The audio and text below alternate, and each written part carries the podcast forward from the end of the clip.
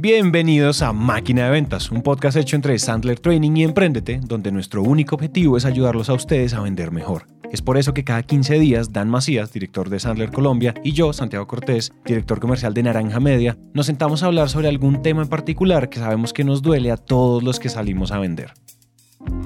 La única gran constante en la vida de todos los que vendemos y en general una de las constantes en la vida de cualquier persona, entre muchas otras, es el dinero. Por más que tratemos de alejarnos del sistema o lo que sea, la relación que tenemos con el dinero define en una inmensa medida la manera en que nos va en la vida, en qué tan exitosos somos bajo esos parámetros. Y este episodio es una mano amiga para que comiencen a trabajar en su relación con el dinero y que por lo menos salgan de este episodio siendo conscientes de esos demonios que tenemos que exorcizar para que nuestros límites imaginarios comiencen a desaparecer. Entonces vamos con los cuatro consejos para trabajar tu relación con el dinero. Hola a todos y bienvenidos al episodio número 20 de Máquina de Ventas. Dan, bienvenido de vuelta a la civilización. Yo también estaba por allá, por el campo, pero estamos de vuelta con la tecnología y con Internet. Bueno, ¿cómo estás? Qué piri con el bandón. Saludos a todos jóvenes. Qué alegría estar de vuelta en la civilización. Qué piri con el bandón. Ese está. Y yo te vi por ahí. Yo dije, ¿será que el sábado se ensayó el saludo de máquina de ventas o no lo ensayó? Tengo, está, está en mi lista, está en mi lista. Este sí me tomó tiempo. Es, es de antaño. Es un, es un clásico, un clásico, es vintage, es un saludo vintage. Es un saludo vintage, qué bien. Oye, antes de empezar con el episodio, con la carnita y con todo, hay dos cosas que les queremos contar. La primera, eh, yo no sé si ustedes saben, si ustedes nos escuchan en Spotify, Spotify lanza a final de año, siempre en diciembre, lanza los rankings de ustedes como oyentes, qué fue lo que más oyeron en términos de música y de podcast. Y les lanzan unas estadísticas, cuál fue la maratón más larga de podcast, cuántos minutos llevan oyendo, cuál es su top 10 o su top 5 de los podcasts más escuchados y no podríamos estar con Dan más felices de toda, todas las historias que ustedes hicieron y todos los screenshots que nos han mandado. O sea, son muchas personas, son decenas, docenas de personas que nos mandan screenshots y nos dicen, eh, pues nos dan todas esas felicitaciones y nos muestran sus rankings, que estamos en su top 5, que se han maratoneado ocho episodios seguidos de máquina de ventas. ¿Pueden creer eso? O sea, oírnos, oírnos ocho, o sea, eso es casi ocho horas derecho, nosotros, Dan, tú y yo, hablando huevonadas enfrente del micrófono. Eh, entonces, de verdad, estamos muy agradecidos con todos los que publicaron. No sé si tú, Dan, ¿qué, qué, les quieres decir? No, pues qué, qué honor, ¿verdad? Qué honor. Eh, eh, recordando los inicios de este podcast. Episodio número uno de Máquina de Ventas. Una vez nosotros les prometimos a todos que les queremos dejar valor, es decir, que les queremos dejar herramientas. Entonces, ¿de qué se trata esto?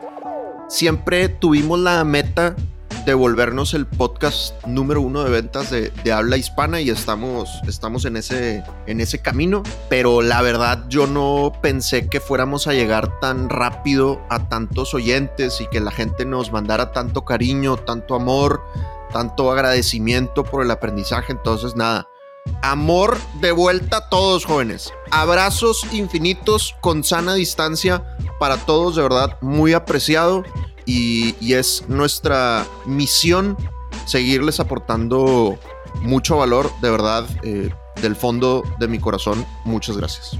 Sí, es de verdad, muchas gracias porque además lo que nos tiene aquí sentados hoy grabando y lo que nos ha tenido sentados grabando siempre han sido ustedes que de verdad sentimos que estamos logrando impactar a alguien en algún tema, sobre todo en temas de ventas, porque ya se dieron cuenta que no solo hablamos de eso, pero eso de verdad a nosotros nos alegra muchísimo, nos llena el corazón y, y esto tiene mucho más sentido que, o sea, agarró más sentido que el que pensábamos al comienzo.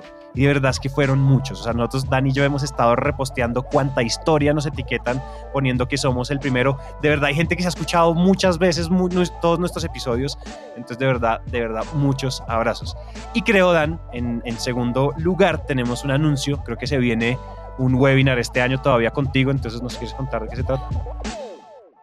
Sí, correcto. Eh, último webinar del año, jóvenes. 17 de diciembre de 2020, 7 de la noche, tiempo de Bogotá. ¿Por qué fallan los vendedores y qué hacer para resolverlo? Entonces, muchos de, de ustedes pues han escuchado mi voz en este podcast y de nuevo se los agradezco. Pero si quieren eh, tener la oportunidad de ver, de verme en vivo, hablando a mayor detalle, compartiendo más técnicas, acerca de por qué fallan los vendedores y qué hacer para resolverlo. Y pues además excelente timing para hacer una reflexión de cómo nos fue en 2020 y cómo romperla, empezar 2021 con toda. 17 de diciembre a las 7 pm hora de Bogotá. Eh, regístrense por favor en www.sandlerdanmacias.com. Ahí pueden ir a registrarse y pues ojalá y nos veamos en ese, en ese webinar, ¿no? Porque además, este, pues ya no habrá oportunidad de saludarnos hasta 2021 en este podcast, ¿no? Entonces, si quieren que nos volvamos a saludar, tendrá que ser en ese, en ese webinar. Santi, explícanos, por favor, por qué es este, por qué es la última oportunidad que nos escuchan en el podcast. Así es, este, tristemente, amigos, este es el último episodio del año. el último episodio del año, nuestra Violines, última por reunión. favor. Violines. Aquí, aquí, porfa, Juandi, unos violines, tírate unos violines bien, bien, bien nostálgicos, porque resulta que nosotros, como ustedes saben, en Naranja Media llevamos haciendo podcast ya cinco años y nos hemos dado cuenta de un patrón que se repite una y otra vez desde el 15 de diciembre hasta más o menos el 7 de enero, y es que ustedes les vale hongo el podcast en esas fechas. Yo no sé si ustedes están escuchando y ustedes dirían, no, pero yo sí los escucharía en Navidad. Si ustedes son ese, ese oyente fiel, los amamos aún más. Pero usualmente lo que pasa con las masas y con toda la audiencia de podcast en general es que todo se va, las estadísticas se van al piso. Entonces, usualmente esos episodios que hacemos, tanto en, o sea, como los que hacemos en Emprendete con nuestros clientes y demás, pues son episodios que suelen ser perdidos. Entonces, nosotros no lanzamos, sí producimos, pero no lanzamos podcast en esas fechas. Entonces, por eso, aquí se podría decir que la temporada 2020 de los primeros 20 episodios de Máquina de Ventas acaba hoy en este episodio. Entonces nos volvemos a reencontrar en el primer martes después del 7 de diciembre, después del 7 de enero, perdón. Ahí nos volvemos a reencontrar. Entonces, esta es una despedida por ahora. Vamos a volver recargadísimos para, el, para enero. Pero hasta aquí llega, hasta aquí llega esta primera temporada. No sé si nosotros le llamamos temporada, yo le puse así. Creo que podría ser una temporada. Además, preciso fueron 20 episodios. O sea, como que, como que tiene sentido numérico, ¿no? Efectivamente. Eh, y ya, hasta, hasta llegamos. Igual el episodio de hoy, también para cerrar el año, porque además acuérdense que en diciembre uno le dan como esas reflexiones, eh, como esos, uno quiere empezar a cambiar de mentalidad, uno quiere ser su versión 2.0, 3.0, 4.0 el siguiente año. Vamos a hablar de un tema que es súper polémico, pero que es vital para cualquier vendedor y es lo que va antes de cualquier método, lo que va antes de cualquier técnica de ventas, lo que va totalmente antes y, y tiene más que ver con el mindset que nosotros tenemos y es la relación que nosotros tenemos con el dinero. Dan, corrígeme, ¿cómo lo llamarías tú? ¿Cómo llamarías este episodio? No, yo creo que sí, yo creo que es cómo sanar o cómo mejorar tu relación con el, con el dinero porque, pues, sorpresivamente, muchos vendedores no, no tienen una buena relación con el, con el dinero, por muchas cosas que hablaremos en el episodio de hoy. Pero pues obviamente si yo no tengo una buena relación con el dinero, es lo primero que me empieza a afectar a la hora que yo empiezo a definir mis metas, a la hora que yo pongo cuántas comisiones me quiero ganar, o a la hora que a mí me asignan la meta de la compañía y que veo de repente muchos ceros y, y me asusto. Entonces yo, yo he sido víctima de una mala relación con el dinero a través de, de mi vida que poco a poco he ido sanando. Eh, y a mí me gustaría compartirles cuatro ideas que me han ayudado a mí a, a mejorar en este camino, ¿no? Obviamente hay mucho, hay mucho por, por recorrer, pero me parece un gran episodio de cierre de año, porque en diciembre es una gastadera brutal, güey, ¿no? Y luego viene la, la famosa cuesta de, de, enero, en donde, pues a pesar de que, de que a finales de diciembre recibes la prima o el aguinaldo, lo que sea, en enero este, uno está buscando, pues sobrevivir a base de latas de, de atún, güey. Eh, entonces, creo que es... Sí, total, total, lo que haya sobrado, no importa. Entonces creo que es buen momento para que cerremos el año con una buena reflexión económica y arranquemos 2021 con, con una gran mentalidad de abundancia que vuelva 2021 nuestro mejor año financiero. Y para los que están escuchando esto en el futuro, 2024, 2030, el año que sea que siga, este episodio debe de ser atemporal. Yo quiero, yo quiero decirles algo importante sobre este tema, porque yo sé que algunos de ustedes deben estar saltando como, ay, ya van a empezar este para hablar de mentalidad de abundancia y no sé qué, y entonces empezó la temporada de autoayuda de, de máquina de ventas. Queremos decirles, queremos hacer una advertencia. Nosotros somos muy partidarios, Dan y yo estamos en eso totalmente de acuerdo, si es que somos partidarios de uno solo, eh, uno solo habla de los temas en los que uno tiene autoridad para hablar. ¿Qué quiere decir? Nosotros no, esto no es porque nos leímos un libro y ya, sino porque esto lo hemos ido viviendo. O sea, tanto Dan como yo hemos ido exorcizando un montón de demonios y hoy nuestros resultados son la, son la, la prueba fehaciente de que tenemos autoridad para hablar de estos temas. Es decir, yo sé que muchos, y eso nos ha pasado mucho en Emprendete, nosotros no, no estamos hablando de esto porque es que nos leímos un artículo y entonces ya nos sentimos expertos. Llevamos toda una vida eh, exorcizando temas de dinero, a, empezando a construir una mentalidad enfocada en construir una mentalidad que el, donde el dinero sea, o sea, tenga amistad con nuestra forma de pensar y por eso es que les vamos a hablar de esto, porque una de las cosas que hablamos y es nosotros no queremos autoproclamarnos de nada, nosotros no somos coaches de abundancia, no te vamos a hacer regresiones a ver si es que te vamos a hipnotizar, a ver si es que en el pasado tú algo pasó, no sé, te metieron monedas por la boca, entonces ya no confías, lo que sea, eso no lo vamos a hacer. Vamos a hablar desde nuestra experiencia, desde lo que pensamos, porque los dos tenemos un track record que nos deja hablar de ese tema. Yo solo quería aclarar eso, no sé, no te pedí permiso para eso, pero creo que es importante porque no quiero que la audiencia salte y diga, ay, ya se van a poner aquí con, con estos temitas que son así tan a veces polémicos. No, y también, como siempre, pues procuramos echarle carnita, ¿no? Entonces, ojalá y los, los tips, o sea, para cada uno de los cuatro puntos que les vamos a compartir, yo, yo les quiero compartir una acción que, a mí me ha funcionado. Entonces, pues, ojalá y puedan salir de este episodio con un, con un plan de acción, ¿no? Y si ustedes ya tienen el tema de, la mentalidad de abundancia y el tema de eh, la relación con el dinero sanada, pues entonces la tarea es compartan este episodio y sus propios tips con alguien de su familia o con algún amigo que no tenga el tema sanado porque hay mucha gente, pero mucha gente que tiene broncas de lana porque, porque todo empieza desde la mentalidad, ¿no? O sea, creo que algo así como el 82% de los colombianos gasta más de lo que gana. Entonces, pues ahí te encargo las tarjetas de crédito que tiene la, raza. Y eso no es un tema, no es un tema táctico, güey, no es un tema técnico, es un tema de la relación que tienes con el dinero, es un tema de la mentalidad que, tienes. Desde ahí tienes que empezar a, a sanar. Total, totalmente de acuerdo. Es decir, la carnita nunca, o para los vegetarianos, el tofu de este, de esta, mm, de este episodio nunca se queda por fuera. Entonces, Dan, ¿cuál sería ese consejo, paso, tip número uno? Bueno, lo primero, lo primero es, hay que ser conscientes de que nuestra relación con el dinero, lo más probable es, es, que se haya construido desde, desde la infancia.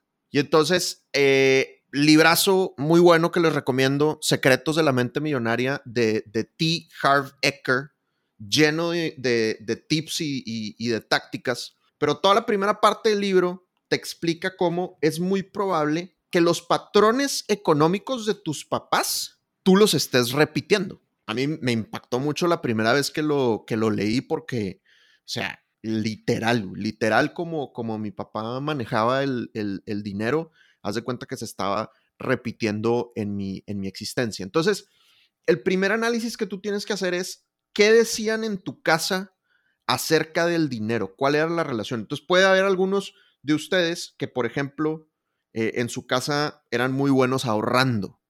Y puede haber unos que eran muy malos ahorrando, ¿no? Y puede haber algunos que sus papás no ganaban mucha lana, pero siempre había suficiente para cumplir con el presupuesto familiar, mientras que puede haber otros que sus papás ganaban mucha lana, pero siempre faltaba dinero porque ese dinero tan pronto entraba, se gastaba en cosas que no estaban presupuestadas, a veces estupideces, a veces no, no estupideces, ¿no? Entonces, ¿cuál es esa relación que tú empezaste a crear con el dinero desde la infancia? Yo, yo les cuento, mi papá es el hijo del doctor del pueblo.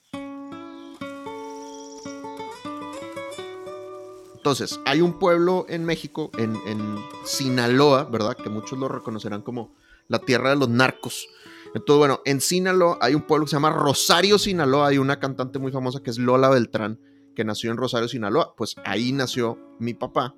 Porque mi abuelo fue a hacer prácticas a ese pueblo y terminó quedándose en ese pueblo y se volvió el doctor del pueblo y aparte tenía la farmacia del, del pueblo, ¿verdad? Y pues es un pueblo pues chiquito, o sea, no, no es que hay cero abundancia en, en, en ese pueblo, ¿no? Entonces, y después les contaré otras cosas de, de, mi papá, pero mi papá terminó viniéndose a vivir a, a, a, Monterrey y a San Pedro Garza García, que ha sido uno de los municipios más de mayores ingresos en México, eh, dependiendo del año, a veces está en el, en el 1 o en el 2 o en el 3, pero es mucha, mucha riqueza. Entonces, la mentalidad económica de mi papá es bien contrastante, porque pues viene de un pueblo donde no había mucho, pero ahora, pero durante muchos años de nuestra vida, pues crecimos en un lugar de, de mucha abundancia. Pero al principio, pues no había abundancia. Entonces, por ejemplo, el otro día mi mamá me contaba que para alimentarnos a mí y a mi hermana, cuando tendríamos, no sé, cuatro y tres años respectivamente, eh, mi mamá se, cruzaba la calle a comprar corrientazos que costaban algo así como 30 centavos de dólar, ¿no? O sea, 7 pesos mexicanos, una cosa así absolutamente nada, y que ella no comía. O sea, era el típico corrientazo de, de arroz, carne y ensaladita, y con eso comíamos los dos chiquitos, y ella, y ella no comía. Entonces, yo, yo crecí en una familia en donde al principio pues no había, no había mucha plata. Y, esa mentalidad yo creo que se mantuvo. O sea, yo nunca he escuchado a mi papá decir, esto está barato. O sea, para mi papá, que, que lo quiero mucho y me dio todo en, en, la vida, pero mi papá nunca dice, ah, qué buen precio tiene esto. No, o sea, para mi papá absolutamente todo está caro. Todo está caro. Y para mi papá siempre es, no hay lana, güey. No, no hay plata, no, no, no hay billetes. Y luego ya con los años que a mi papá, gracias a Dios, le fue, le fue muy bien, pues nos dimos cuenta que no, que no era cierto. O sea, que al principio sí fue cierto. O sea, al principio sí estuvimos apretados. Pero luego sí había plata. Pero de todas maneras el mensaje de mi papá es, no hay. Y el mensaje de mi papá es, está, está muy caro. Entonces, a la hora que yo salgo al mundo profesional, pues salgo con estos, con estos pensamientos. Y a la hora que uno empieza a pensar en su propio sueldo o, a negociar un aumento de sueldo, esos pensamientos están ahí, están ahí atrás, atrás de ti, ¿no? Eh, persiguiéndote. Y obviamente mis papás, yo los quiero mucho, insisto, me dieron todo en la vida y, y, y los aprecio infinitamente y ellos de ninguna manera lo hicieron con, con malas intenciones. Pero sí hay que ser muy conscientes de que tu relación con el dinero inició con esos pensamientos que a ti te transmitieron en la infancia y ahorita te pueden estar haciendo ruido. Entonces, ahorita, ahorita les cuento, les cuento el tip. ¿Qué, ¿Qué, podemos hacer para trabajar esto? Pero no sé, Santi, si tú quieras agregar algo. Mira que en, en mi caso fue muy parecido, fue muy parecido al comienzo, al comienzo, pues, o sea, al comienzo era, había mucha escasez y después empezamos en, en familia a, a, como a exorcizar esos temas no, había mucho, a mi papá le fue bien en un momento, a mi mamá medio le fue bien en un momento, pero después eso no pasó. Mi mamá fue, es, fue la, la cabeza de familia, mi papá pues no, no, estaba muy presente en ese sentido. Y empezamos después a, exorcizar esos temas en conjunto, que ya vamos a hablar de eso, pero voy a hablar particularmente de un patrón que se repetía mucho. En la familia de mi papá, el que tenía dinero era narcotraficante no había otra opción. Estaba haciendo cosas ilegales. Esa era, ese era el mindset de ellos. Era, ah, es que tiene tal camioneta, tiene tal casa, tiene tal finca, tiene tal apartamento, tiene tal oficina. Ah, no, eso tiene que ser corrupto, tiene que estar haciendo algo mal hecho. Entonces, fíjate, cuando uno está pequeño, ¿qué le estaban metiendo? O sea, ¿qué era lo que le estaban metiendo a todos los que los estaban escuchando, incluido yo? Pues claro, o sea, si uno va a hacer plata, tiene que hacer torcidos, tiene que hacer cosas malas, tiene que hacer cosas ilegales. Y eso, se, y eso caló, obviamente, pues porque entonces uno, tú piensas que la única plata es, es la plata mal hecha fíjate ese patrón que se estaba metiendo y, yo estoy seguro que mis primos, a mis primos les han seguido diciendo lo mismo, a mis primos grandes, a los pequeños, a mí y demás, eso siempre se repitió. Mis tíos todavía cuando ven una camioneta, no sé, una Porsche eh, pasándolos a ellos boom, en la carretera, ay, vea, es que, es que los narcos, ¿no? Claro. Ey, este señor puede, este señor o esa señora puede ser empresaria, puede ser, eh, puede ser eh, corredora de bienes raíces, puede haberse ganado la lotería honestamente, puede, hay un montón de cosas. Entonces eso fue, ese es uno de los patrones. Creo que si hay alguien que se pueda, en Latinoamérica es muy fácil ese patrón, ese patrón de asociar la plata con, ah, es que eso tiene que estar haciendo torcidos, tiene que estar haciendo cosas mal hechas. Eso pasó mucho, en mi familia se repetía mucho eso. Sí, sí, 100%. 100%, eh, y ahí, a ver, yo, yo les diría, eh, la acción es, sé consciente de que esos pensamientos son a ver, dicho así directamente, son, son traumas infantiles. O sea, no hay, no hay ninguna objetividad en pensar que el, que el Porsche es, es del narco a fuerzas. O sea, hay cero objetividad de eso. es totalmente subjetivo. Eh, se entiende, ¿no? Se entiende porque, porque a muchos de nosotros nos lo dijeron desde, desde chiquitos. Y entonces, por lo tanto, ¿qué hay, qué hay que hacer con los traumas? Pues hay que sanarlos, hay que, hay que curarlos. Y para eso muchas veces vas a necesitar ayuda profesional, ¿no? O sea, hay, hay gente que, que, igual y con algunas técnicas pueden, pueden resolverlo, pero hay otros que pues necesitamos recurrir a, ayuda profesional. Yo he ido a terapia, güey. Yo he ido a terapia a, a sanar pues varias cosas y entre ellas eh, sanar mi relación con el, con el dinero, ¿no? Porque, oye, pues si tú piensas que a los ricos eh, son narcos, pues obviamente te pones un límite de ingresos muy bajito. Entonces, oye, pues yo con, esto tengo porque pues ya más, ya, ya me voy a ver mal, ¿no? Ya, me, ya mi familia me va a empezar a, a tratar feo, ¿no? Entonces, la acción que yo les planteo para este tema, jóvenes, es hagan un plan para curar sus pensamientos y su relación con el dinero.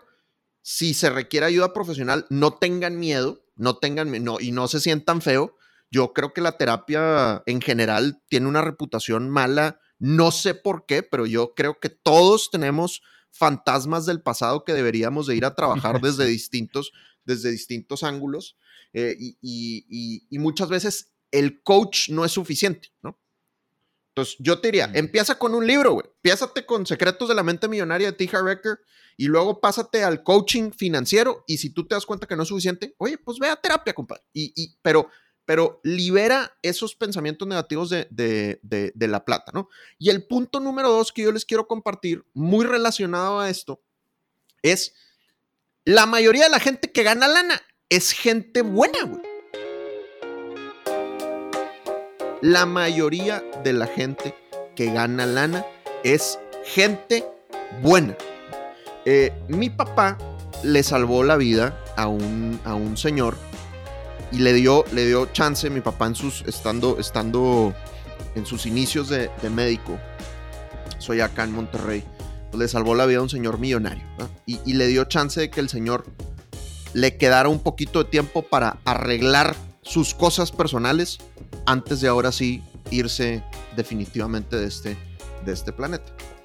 Y una de las cosas buenas que hizo este señor fue que nos regaló, en agradecimiento con, mi papá, nos becó a todos en uno de los mejores colegios de la, de la ciudad. Entonces, pues yo toda la primaria, mis papás toda la primaria, pues prácticamente no, no pagaron eh, el colegio porque pues estábamos becados ahí en ese, en ese colegio y pues fue una ayuda y fue una aliviane con el que estamos muy, muy agradecidos, ¿no? Ahora, ese colegio, al ser de los más buenos, pues había mucha gente con dinero. Mucha, mucha gente con dinero. Pero pues obviamente eran los hijos de los que habían ganado el dinero o los nietos de los que habían ganado el dinero. Entonces, pues tú sabes que los niños pueden ser muy lacras y a mí me buleaban porque yo no era rico. Entonces, por ejemplo, una vez nos compramos unos zapatos, eh, pues yo pensé que eran Reebok pero eran Redbook, ¿verdad? O sea, eran, pues, eran piratas, decimos en México. ¿Cómo dicen en Colombia cuando son piratas? Chiviados. Chiviados, exacto. Entonces, pues yo llegué muy emocionado con, mi, con, mis, con mis tenis nuevos, güey. Y la raza, el bullying de que ja, ja, ja. O sea, se reían en mi cara, güey. Porque no eran, porque no eran originales, ¿no? Y, la peor de todas fue, eh, pues ustedes saben que, que, que yo le voy al mejor equipo de fútbol del mundo, los Rayados del Monterrey. Y e, ese amor por, por los rayados inició porque mi abuelo y mi papá me llevaban al, estadio. Entonces cuando yo ella era lo suficientemente grande, mi papá dijo, pues es momento de que tengas tu primer jersey de, de rayados. Y entonces, pues siempre que íbamos al estadio, pues veías todas las camisetas así pegadas en las rejas del estadio de la gente vendiendo camisetas de rayados. Y entonces mi papá, pues, ¿cuál quieres, no? Entonces, no, pues el 22, güey, el 22 de Richard Tavares, gran leyenda de los rayados del Monterrey. Y me compró mi jersey de rayados. Y al día siguiente, o no al día siguiente, la semana siguiente, yo fui muy orgulloso portando mi jersey de rayados a un, a un club juvenil donde iban todos los niños de este colegio fresa al que yo iba becado. Eh, y yo me acuerdo que yo, pues yo iba en bus, güey, ¿no? O sea, los niños llegaban en con chofer y pues yo me iba en bus en quinto de primaria al club juvenil. Entonces me bajo del, del, camión, muy emocionado con mi jersey rayados, y un niño grita: ¡Ja, ja! ¡Es pirata! Y todos los niños, ¡ja, porque yo tenía mi jersey pirata de los rayados del, Monterrey. Y ahí descubrí que existía ropa pirata, güey. O sea, yo no, yo no sabía que había tipo jerseys originales y es quinto de primaria, güey. O sea, eres un, un infante y me sentí horrible, güey. Me sentí bien feo, güey. Y pues nunca más me volví a comprar un jersey pirata de los rayados del Monterrey. Eh, pero pero a lo que voy es que esa es la gente rica con la que yo, pues, de la que yo estaba rodeado, ¿no? Entonces yo decía, oye, pues la gente rica es mala onda, güey. La gente que tiene lana es, es, es mala vibra, ¿no? Y luego ya que uno empieza a crecer, te das cuenta que, que no es cierto, güey. T. Harbecker cuenta en, en su libro cómo cuando le empezó a ir muy bien, se mudó a San Diego, uno de los barrios más, más ricos de la ciudad. Y pues él dijo como, yo no me quiero juntar con esta gente. O sea, seguramente estos millonarios son, son snobs, son son fresas mala onda, ¿verdad? Este, gomelos mala onda. Eh, entonces no me quiero juntar con ellos. Pero pues obviamente los niños se empezaron a juntar con los hijos de, los vecinos, ¿verdad? Pues porque iban al mismo, al mismo colegio. Y entonces una vez lo invitaron a, o más bien, fue a recoger a uno de los niños a, la casa de, de, uno de estos millonarios. Y entonces le abren la puerta y la puerta, oye, Harv, qué gusto conocerte, tu hijo es lo máximo. Sabes que hoy en la noche tenemos un barbecue por favor, ven, no vamos a aceptar un no como respuesta. Y entonces eh, en su libro dice, oye, quedé impactado del, calor y del cariño con el que estas personas me trataron desde el primer momento. Y luego va al barbecue, pues obviamente puro, puro millonario, pura gente con mucha plata. Y en algún momento, alguno de ellos dice como, oigan, eh, pues ya saben que yo soy líder de esta obra de caridad, pues suelten billete, ¿no? En medio del barbecue. Y en medio del barbecue, todo el mundo saca su chequera. Y, le empiezan a, firmar cheques para dar dinero a la obra de caridad que este, que este cuate había eh, lideraba, ¿no?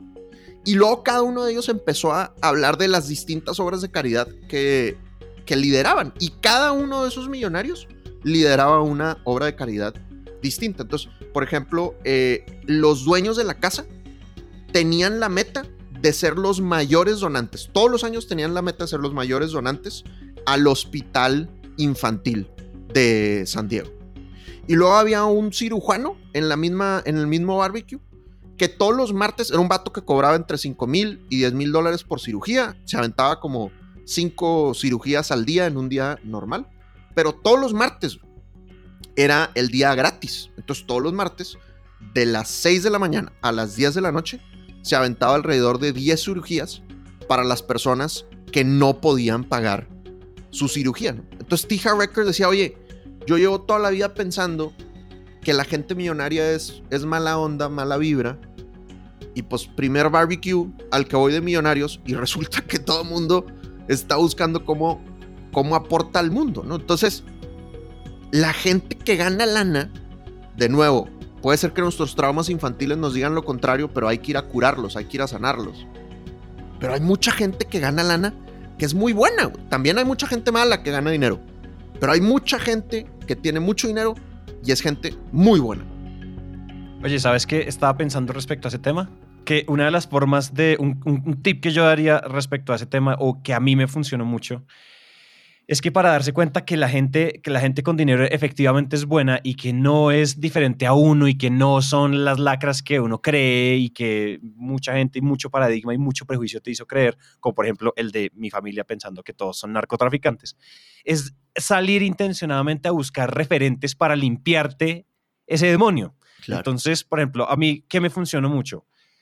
Yo, o sea, Emprendete, ustedes saben que en Emprendete nosotros contamos historias de empresarios exitosos. Adivinen con quién yo tenía que hablar, con quién he hablado 270 veces, con empresarios exitosos. Y un empresario exitoso que tiene mucha lana. Y uno en la entrevista, claro, uno sentado dos, tres horas, uno lo invitan a la casa, uno está, uno prende el micrófono, la gente habla, claro, en la entrevista la gente muestra una buena cara, pero uno se va dando cuenta que la gente no tiene, no es, o sea, primero, Ah, este man tiene mucha, mucha plata porque acaba de vender una empresa en tecnología y se que salió, con, salió de ahí bien librado con 2, 3, 4 millones de dólares. Y no está llevándole cocaína a Estados Unidos, a Australia, no está haciendo eso. Y uno sabe, o sea, eso es tan fácil, o sea, eso es tan fácil de limpiar y empezar a llenarse, salir a buscar esos referentes con mentores, con inversionistas, con un montón de gente nos hemos, o sea, yo personalmente me he querido juntar con ese tipo de personas para limpiar ese paradigma. Yo eso, eso lo exorcicé hace mucho rato, pero creo que a mí me sirvió mucho de manera intencionada ir a donde ellos están, convivir con ellos, hablar con ellos, eh, socializar con ellos y darse cuenta que efectivamente, así como T. Baker en el barbecue, se da cuenta que son personas como cualquier otra que en realidad tienen más ganas de ayudar que uno, que en realidad tienen más, o sea, que en realidad están buscando impactar, que en realidad están buscando crear, ayudar. O sea, es decir, claro, habrá uno que otro que tú te encuentres que te dañe la, que te dañe la, que te dañe el promedio, pero en realidad es más la mayoría que tiene, que tiene esas intenciones y que en serio no van, no están depredando el mundo eh, y son ilegales y corruptos. Así es, tal cual, güey. Y entonces la acción, chavos, es júntate con gente rica, güey. Busca tener amigos ricos. Hay mucha gente que es muy buena, que, que al tú juntarte con ellos, pues te van, te van a jalar hacia, hacia arriba, ¿no? Porque muchas veces nos juntamos con gente o con familiares que en vez de empujarnos hacia arriba económicamente, nos empujan hacia abajo, ¿no? Entonces, por ejemplo, pues a algunos les habrá pasado que tal vez, no sé, no quieren, no quieres contar que te quieres comprar tal carro o que te quieres comprar tal apartamento o que te quieres ir a tal lugar de vacaciones porque sientes que te van a ver feo, porque sientes que te van a decir presumido. Mientras que cuando te juntas con gente que tiene riqueza, pues puedes hablar de tus metas financieras que son altas y es gente que te va, que te va a apoyar y que te va a, echar porras, ¿no? Y pues que también te van a hacer pensar que la lana no es solo para que tú la disfrutes, sino pues para, para aportar al, al mundo, ¿verdad? Total. Tercer punto. Tienes la obligación de ganar dinero por tu familia. Tienes la obligación de ganar dinero por tu familia. O sea, no, no es solo que debemos de sanar nuestra relación con el dinero, sino tú, tienes la obligación de que los tuyos estén bien económicamente, ¿no? Entonces, sabemos que, la lana no, no es todo y que la lana no es lo más importante, ahí todos estamos, estamos de acuerdo con eso, pero brother, cuando no hay billetes, el problema es que toda tu creatividad y todo tu enfoque se va a cómo resolver el problema financiero, Y entonces, pues no puedes ir a un date con tu pareja en paz o a un viaje romántico, pues porque no hay lana, Y no puedes tener discusiones en el almuerzo o en la comida tranquilamente, pues porque hay que hablar de cómo vamos a pagar la, la tarjeta de crédito. Entonces, sí, estamos de acuerdo que la lana no es lo más importante, pero cuando hay problemas de dinero,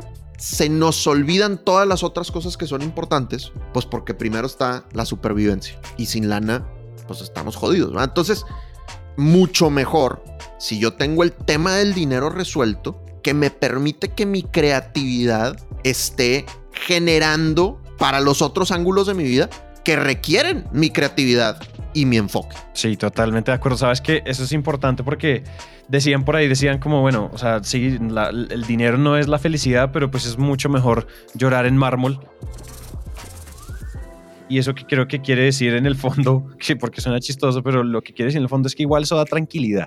Y cuando uno está tranquilo es que, mira, lo que tú decías es, si uno no tiene absolutamente nada, esa, esa nada que yo no considero importante se vuelve el centro de todo y lo vuelve urgente e importante. Entonces terminas enfocado en lo único que tú creías que no era importante. Entonces yo creo que si uno chulea rápidamente este tema y uno está obligado y uno tiene esa, esa misión de proveer para uno y para los suyos, yo creo que uno empieza a tener tranquilidad y en la tranquilidad es donde florece creatividad, donde florece paz mental, donde florecen las mejores cosas. Si uno anda todo el tiempo ocupado y preocupado, ocupado y preocupado, de, de dónde saco, de dónde saco, de dónde saco, de dónde saco, y pues hasta ahí llegó tu día, hasta ahí llegaron tus 18 horas hábiles de mente o menos, de, mente tranquila para pensar en proyectos, en negocios, en tu trabajo, en cómo ascender, en cómo impactar más, en un montón de cosas. Entonces termina uno como en la, en la famosa carrera de la rata de, de Kiyosaki.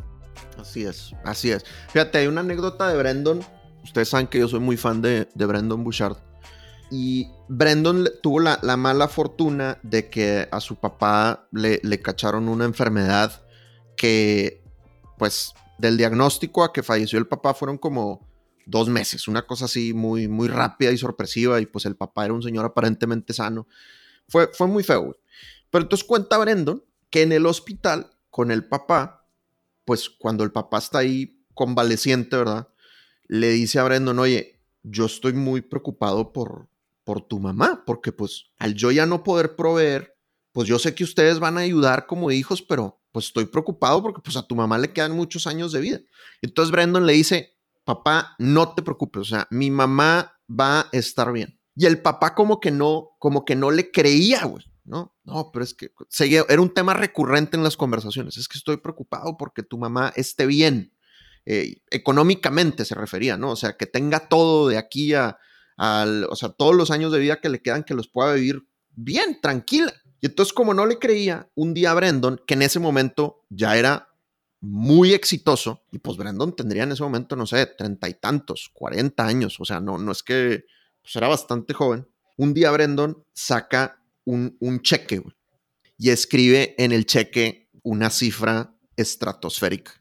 Y le dice al papá, mira papá, estoy escribiendo este cheque para mi mamá. Y entonces era un cheque con muchos ceros y el papá ve el cheque y como que, a la madre, güey.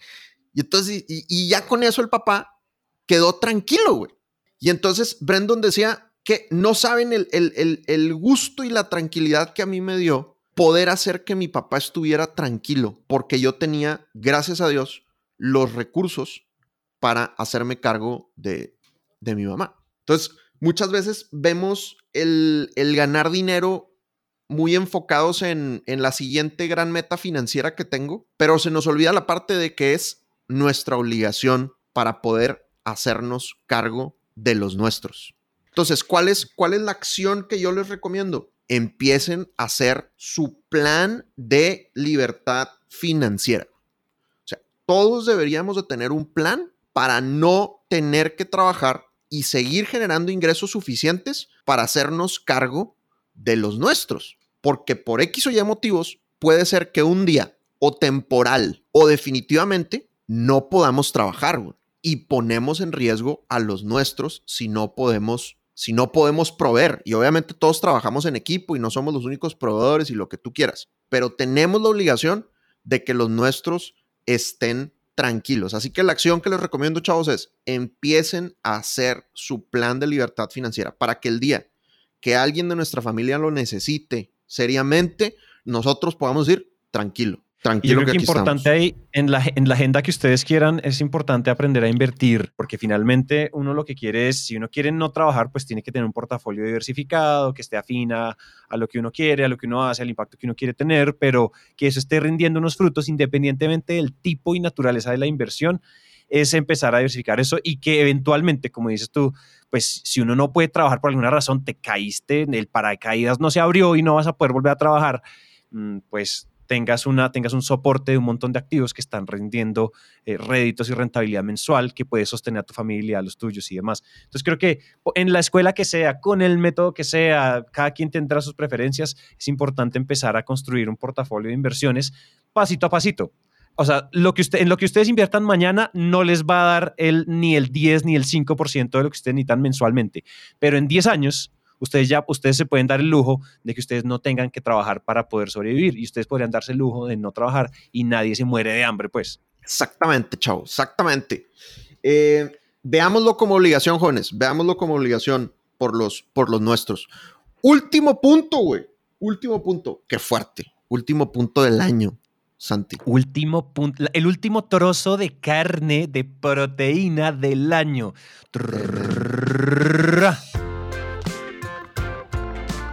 Hay que ganar mucho dinero para poder impactar más.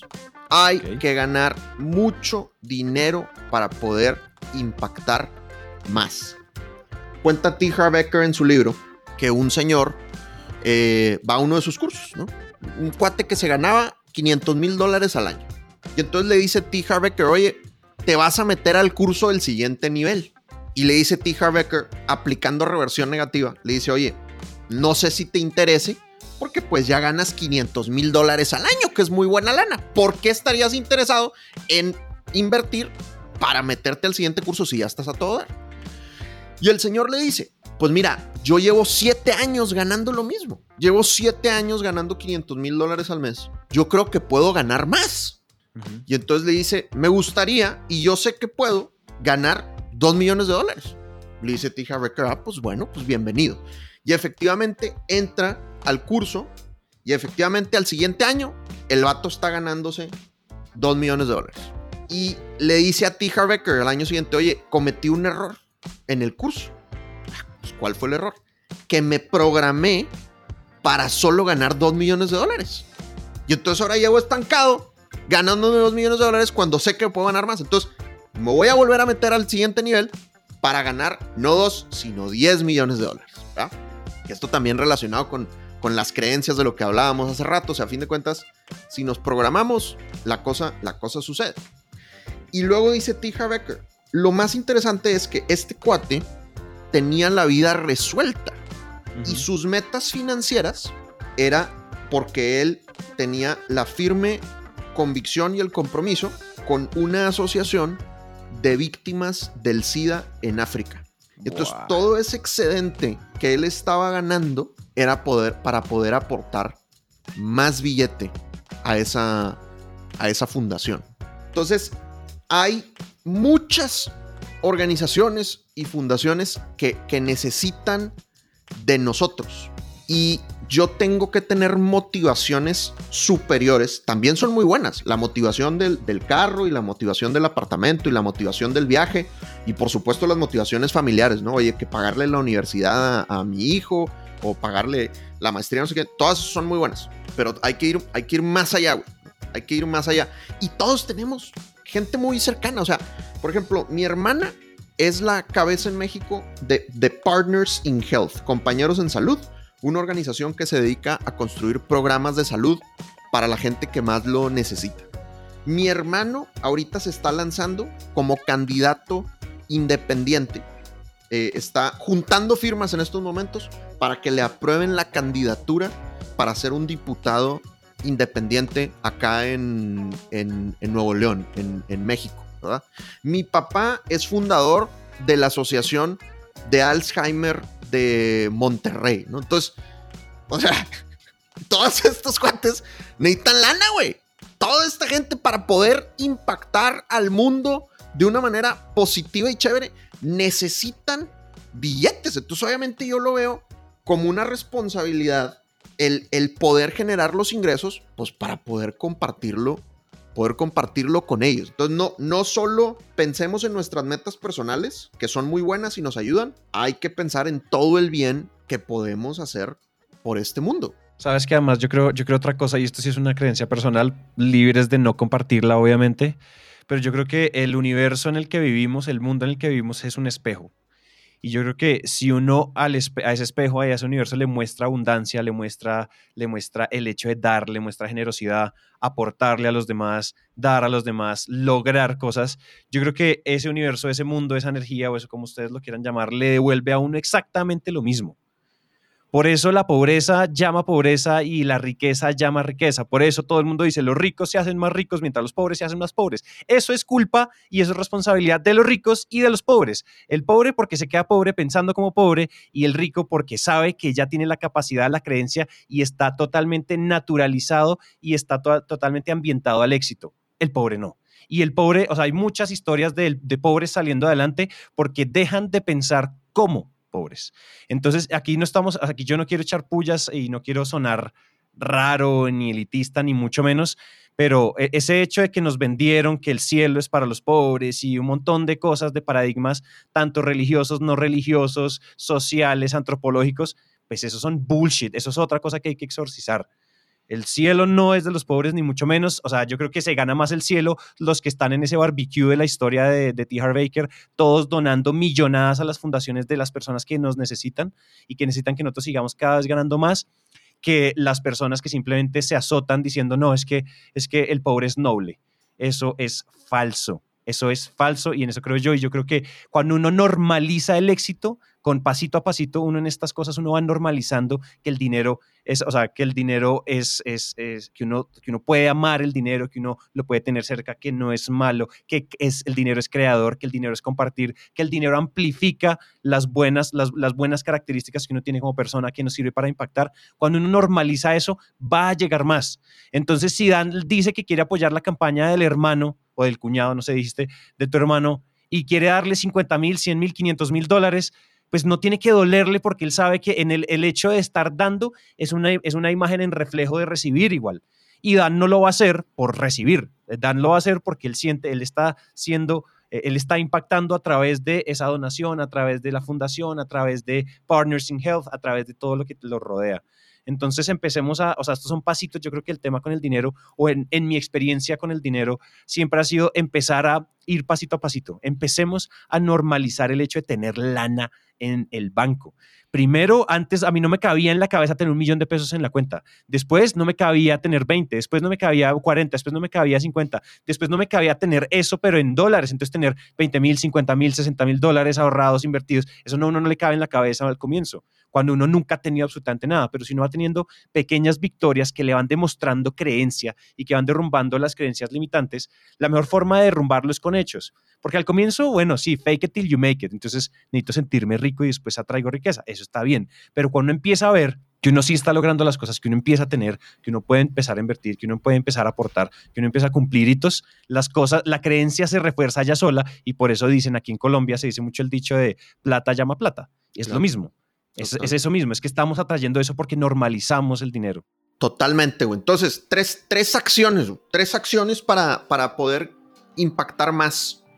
Eh, número uno, ponte un porcentaje de tus ingresos para, para compartir lo, que tú quieras. O sea, por ejemplo, yo sé que, que, Andrés Morales en Ikenga, no sé si lo, siga, si, lo, si lo sigue haciendo en la misma medida, pues, pero yo me acuerdo hace tres años que estudié el primer curso con ellos, Andrés nos decía que de, de Subway, de las utilidades de Subway, el 10% iba para, para cierta fundación. Entonces, igual tú, de, de tus ingresos o de las utilidades de tu compañía, pues asigna un porcentaje, no tiene que ser el 10%, puede ser lo que tú quieres independientemente de si, de si ganas mucho o si ganas poco, asigna un porcentaje para compartir en un lugar en donde puedas impactar.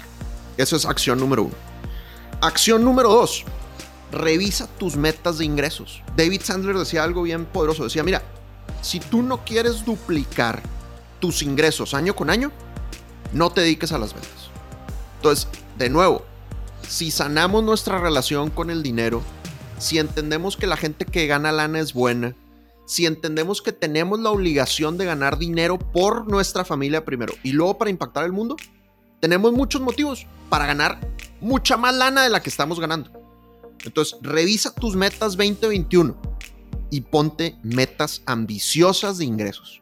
Ponte metas bien ambiciosas de ingresos y que parte de la meta esté sustentada en que quieres compartir esa lana, quieres compartir ese dinero con la gente que lo, que lo necesite. Mm. Y el punto número tres es, no solo compartas lana, comparte tiempo también. Comparte tiempo también. O sea, hay muchas maneras de, de impactar, Tú tienes mucho talento en ciertas cosas. Algunos tienen talento financiero, otros tienen talento comercial, otros tienen talento en operaciones y en logística, otros tienen talento en recursos humanos, otros son abogados, otros son médicos. El talento que tú tengas, esas organizaciones que tú quieres impactar, compárteles tu talento también. Compárteles lana porque la necesitan, pero seguramente también necesitan tu talento. Entonces, asigna un presupuesto de horas o de días en el año que puedas ir a aportar para impactar más. Esa es una cosa importante que uno dice como, ay, bueno, listo, sí, lo del universo y lo de que esto, o sea, que esto es un reflejo y, y yo creo que uno siempre tiene, o sea, la abundancia no es solo tener plata en el banco. Uno tiene, o sea, hay abundancia emocional, hay abundancia de tiempo, hay abundancia de todo. O sea, de, uno siempre tiene algo que dar. Es mentira decir como es que yo todavía no tengo nada que dar. si no tienes dinero, lo que dicen, tienes tiempo, pero empieza a dar y empieza a acostumbrarte a dar. Y eso genera una naturaleza y un, y un hábito que son los hábitos que tienen las personas con dinero, que están todo el tiempo buscando la manera de dar, de aportar, de impactar hay que entrar rápido en esa rueda, en la rueda correcta del hámster, ¿no? No en la rueda del hámster de viviendo para pagar tarjetas, sino en la rueda del hámster de cómo yo genero más impacto y me muevo y me muevo y me muevo para generar más impacto y poder seguir dando más. Entonces, pues es, elegir en qué rueda del hámster queremos estar rodando y uno puede empezar a rodar en la correcta sin tener dinero incluso porque pues eso pasaba. Nosotros así, así, así pasó mucho en el... yo creo que uno de los éxitos de Naranja Media es que nosotros siempre quisimos aportar valor, incluso cuando no teníamos, incluso cuando nosotros no teníamos absolutamente nada que decir de emprendimiento, dijimos, vamos a tratar de aportar usando el conocimiento de los otros y vamos a jugar al Robin Hood, donde vamos y hacemos entrevistas con los mega cracks y somos el puente hacia las personas que lo necesitan. Hoy en día ya podemos decir una que otra cosa respecto a emprender y respecto a crecer, porque ya somos una empresa de verdad y ya somos un montón de cosas que nos dan autoridad, pero antes teníamos que buscar la manera. Uno no se puede trancar por creer que yo todavía no sé qué decir, yo todavía no sé cómo aportar, yo todavía no sé cómo ayudar. Siempre hay formas. Siempre hay formas. Buenísimo, güey. Oye, no tenemos, no tenemos. Ah, bueno, no. Último mensaje, jóvenes. Último mensaje.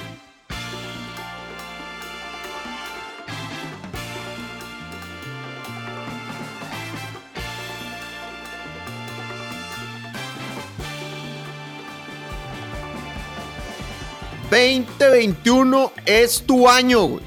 2021 es tu año. 2020 te preparó a golpes, con fuego, para lo que viene en 2021 y 2021. Te prometo, métele fierro, papá, porque te va a ir extraordinario. 2021 es tu año. Ese es, es tu año. Entonces, oficialmente, tarran, tarran, tan, tan, lo tenemos. Oye, pero no solo tenemos el episodio, tenemos el año, papá. Lo tenemos. El año. Lo tenemos. Coronamos 2020. Impresionante. Muy bien. Impresionante. Sin duda. Sin duda.com. Señores, feliz Navidad. Feliz Año Nuevo. No manejen tomados, por favor. Pórtense bien. Los queremos mucho. Muchos éxitos. Adiós. Miles de gracias.